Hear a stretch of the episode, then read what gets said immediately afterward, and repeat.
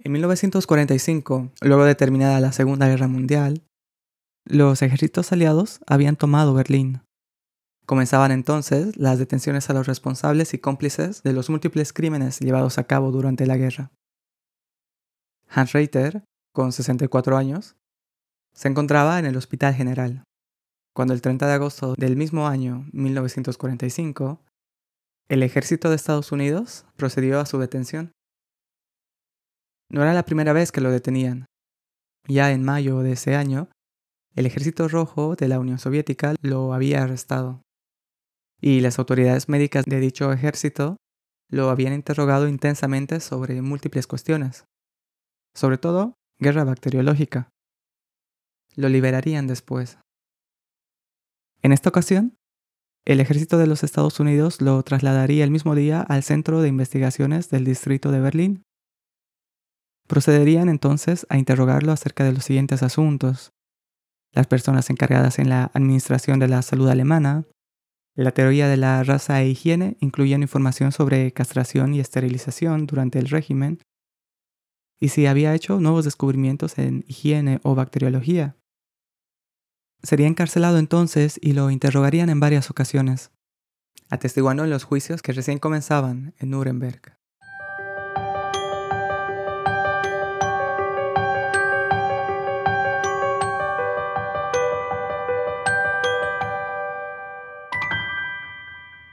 Tres años antes, en 1942, Bauer y Engelmann describieron por primera vez en los Estados Unidos la artritis reactiva, la asociación de uretritis, artritis y conjuntivitis, sugiriendo entonces el epónimo de enfermedad de Reiter, debido a que consideraban entonces a Hans Reiter como el primer autor que describió dicha asociación, siendo alrededor de esta época cuando el epónimo comenzó a popularizarse. El artículo que lo originó, sin embargo, data de mucho antes, en 1916, durante la Primera Guerra Mundial. Es entonces, Hans Reiter servía como médico higienista, atendiendo a las tropas alemanas en el hospital de reserva del ejército.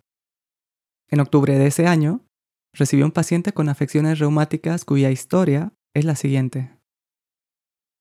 El 21 de agosto de 1916, el teniente N enfermó con una diarrea sanguinolenta y dolores en el cuerpo.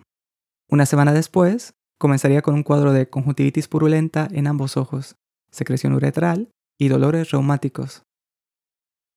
En el hospital de campaña donde fue ingresado entonces, notaron además una marcada inflamación de la rodilla derecha, que hacía imposible la movilización activa.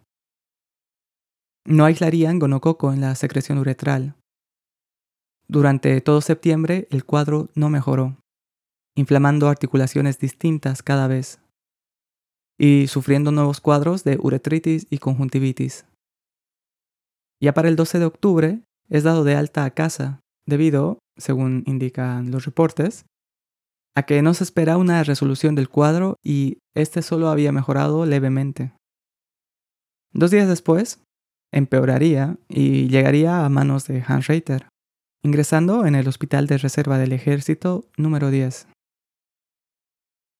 Reiter, para entonces, llevaba casi 10 años como médico. Se había graduado en 1906 con 25 años, con una disertación acerca de la nefritis tuberculosa. Al ingreso del paciente, el teniente N, Reiter notó distintas articulaciones inflamadas. Codos, metacarpofalángicas del tercer y cuarto dedos, rodillas, tobillos, primeras metatarsofalángicas, todas dolorosas y poco móviles. Además anotó una uretritis en la que no se evidenció gonococo. La conjuntivitis iba y venía, así como la fiebre y diaforesis nocturna. Adjudicó dicho cuadro a una espiroqueta, la cual aisló dos semanas después, y sugirió el nombre de espiroqueta artrítica, debido al cuadro que producía. Para noviembre y con el supuesto patógeno aislado, Reiter comenzó con dosis de neosalvarsan, uno de los primeros quimioterapéuticos usados para las infecciones por treponema.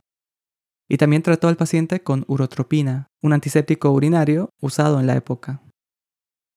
El curso de la enfermedad del paciente cambió poco para mediados de noviembre, con más de un mes ingresado en el hospital de reserva y un cuadro de más de 90 días desde que comenzó.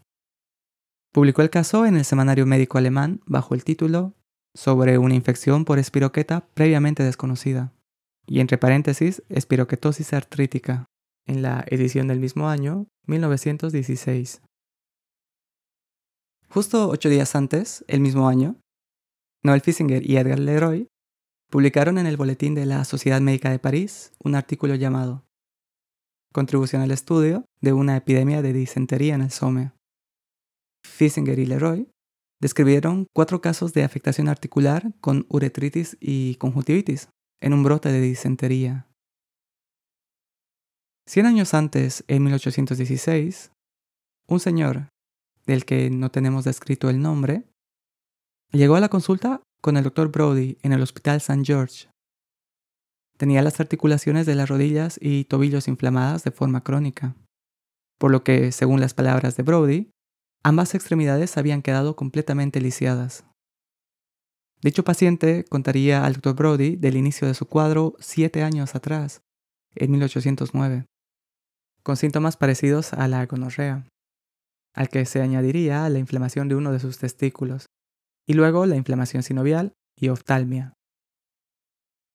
El cuadro volvería en 1814 y luego, ese año, 1816, motivo por el cual consultaría en el Hospital St. George. Sería un año después cuando Brody sería testigo de la progresión completa de dicha sintomatología en uno de sus pacientes. A este lo denominaría caso 9, y dejándolo reflejado en el libro que publicaría luego, en 1818, titulado Observaciones patológicas y quirúrgicas de las enfermedades de las articulaciones. Para muchos, su obra cumbre, la cual tendría hasta cinco ediciones.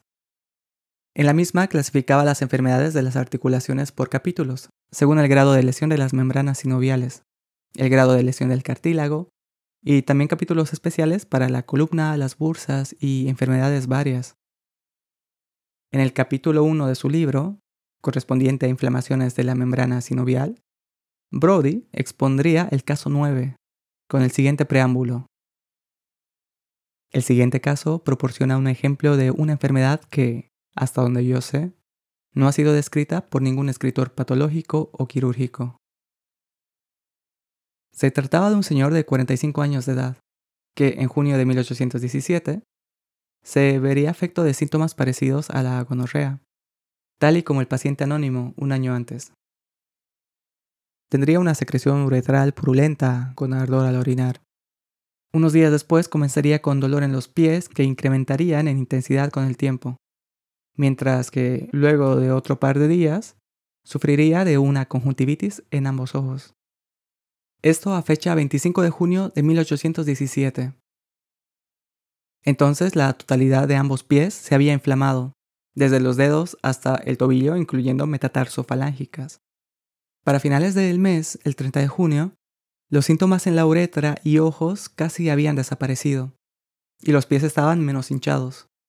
Pero a esto se sumaría la inflamación esta vez de la rodilla izquierda. Pasaron así casi dos semanas en las que los síntomas casi habían desaparecido de nuevo, cuando para mediados de julio se inflamó esta vez la rodilla derecha, así como el codo y hombro del mismo lado. Para inicios de agosto, los síntomas oculares y genitales casi desaparecían de nuevo y los articulares eran menos intensos. Ya le permitían descansar de noche y la rigidez era mucho menor. Tendría otros ataques en diciembre de ese año, 1817, y otro en marzo, en 1818. Pero este último con una oftalmia más severa. Según describe Brody, probablemente una iritis, la cual necesitó sangrías y mercurio. Entre el tratamiento que usó para mitigar los dolores del paciente en los distintos brotes, el Dr. Brody usó, como era habitual en la época, sanguijuelas y sangrías además de linimentos de aceite de oliva y ácido sulfúrico, rotados en las rodillas y tobillos, o fomentos cuando el dolor era más severo. En el tratamiento también usaría vinum colchisi. Este era un tipo de preparado de cólquico o azafrán silvestre, sobre el cual se formularían varias recetas. Una de ellas, esta, el vinum colchisi, cuyo autor sería el Dr. Everard Home, maestro de Brody y al cual le dedicaba el libro. Su curiosa receta incluiría dos onzas de raíz fresca de colchicum, maceradas en 24 onzas de vino de Jerez por 6 días, eliminando el alcohol con calor al final.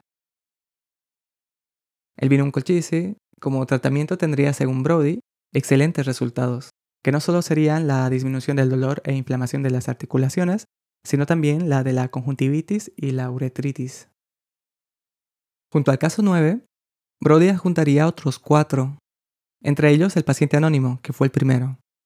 Todos ellos con sintomatología muy similar, con brotes recurrentes de sus síntomas que afectaban no solo a las articulaciones, sino también a las conjuntivas y a la uretra, describiendo esta asociación por primera vez en una serie de cinco casos. Cuando publicó la primera edición de su libro sobre las articulaciones en 1818, Sir Benjamin Collins Brody tenía 33 años. Llevaba alrededor de dos años casado, y con su obra promovería la toma de medidas más conservadoras al momento de tratar ciertas enfermedades de las articulaciones, por parte sobre todo de los cirujanos, los cuales estaban acostumbrados a medidas no tan conservadoras entonces. En la segunda edición del libro de Brody, en el apartado del paciente 9, añadió la descripción de un ataque de oftalmia que sufriría el año 1822, con remisión de la artritis.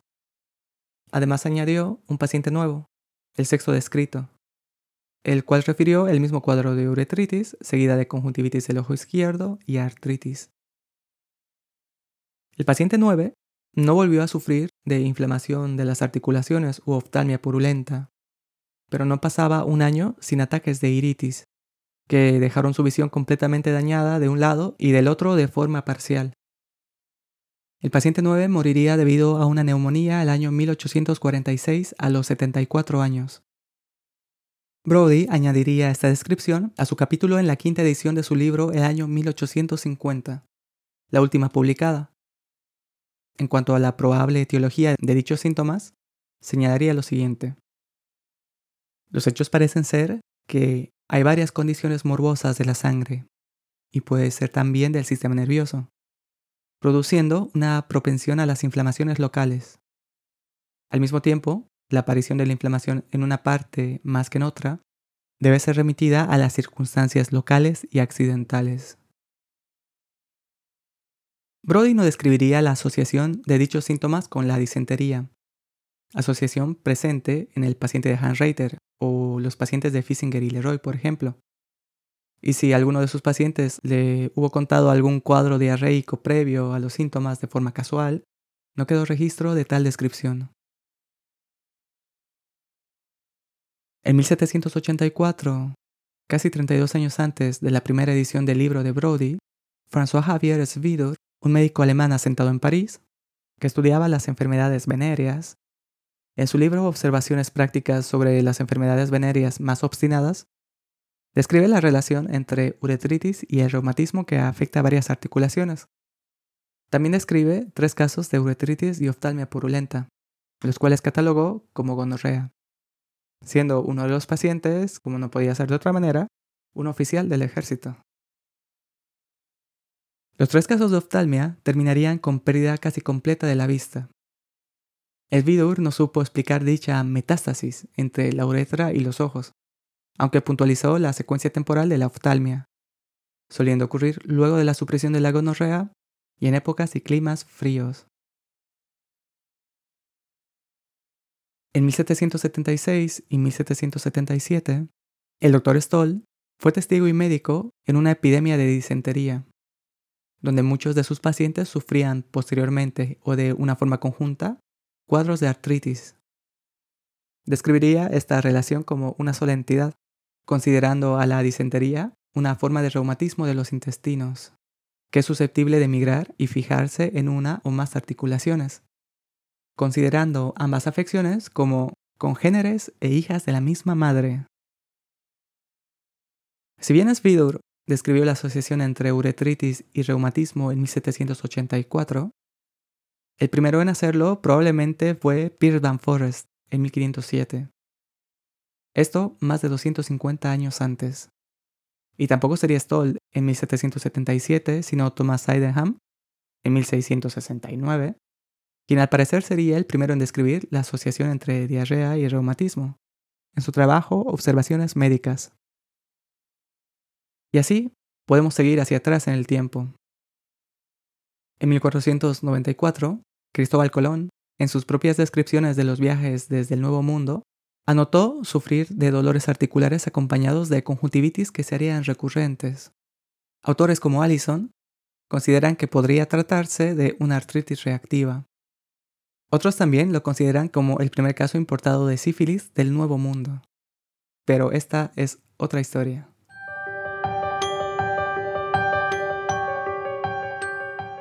Muchas de las descripciones que acabamos de oír se realizaron mucho antes de los avances de microbiología, inmunología o biología celular del último siglo por lo que los hechos que cuentan como mucho pueden despertar solo la sospecha de una artritis reactiva, un término además que no llegó hasta la década de 1960, siendo estos casos unos más claros que otros.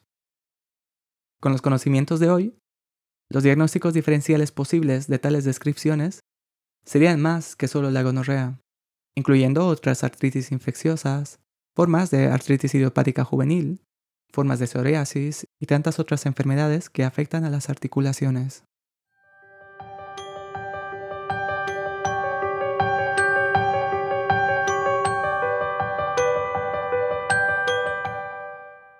Hans Reiter sería liberado en 1947. Sus testimonios en los interrogatorios dejaban clara su simpatía por el régimen que acababa de caer. Desde 1933 había sido presidente de la Oficina de Salud del Reich y estaría presente, por ejemplo, en la reunión de 1941, donde se discutió acerca del tratamiento de un brote de tifus, aunque negó saber acerca de los experimentos posteriores con una vacuna contra este en el campo de concentración de Buchenwald, que resultaron en más de 200 muertos un año después. También estaría al tanto de los programas de eutanasia y de esterilización.